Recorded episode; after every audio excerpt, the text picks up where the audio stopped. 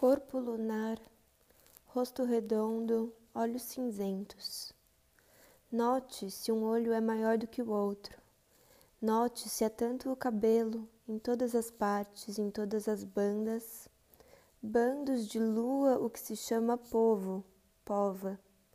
O que se chama gente, na rua, aglomerada nos transportes públicos, indo, vindo pessoas de todos os jeitos, girando, ciclando, menstruação e suas medicinas, cólicas e parteiras, bebês, mães, avós, rainhas noturnas entre sapos e caracóis, viajantes, mensageiros, carteiros, peregrinos, aqueles que andam pelos bairros com pacotes, sacolas, mochilas, andarilhas, bêbadas loucas de sentimentos embriagadas de ondas e mar, marinheiras, pescadores, peixeiros, gelados fabricantes de cerveja, estômago frio, fluxos na barriga, cheios de dores do lado esquerdo as ervas que estão sujeitas.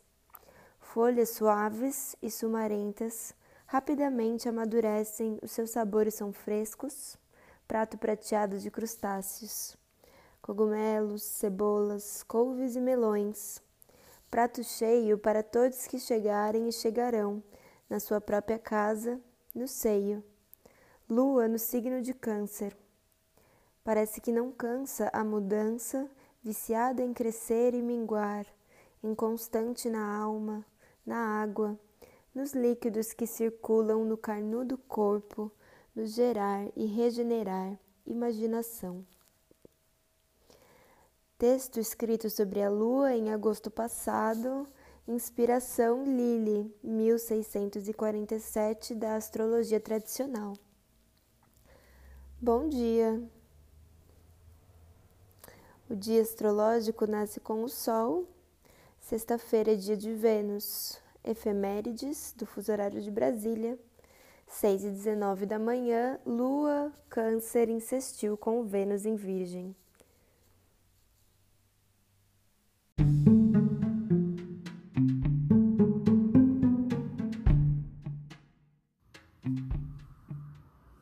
Olá, meu nome é Faituza e este é um espaço de astrologia.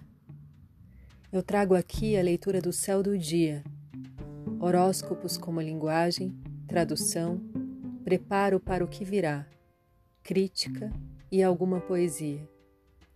Horóscopo entregue ao corpo, boca, língua, voz de uma convidada ou convidado especial.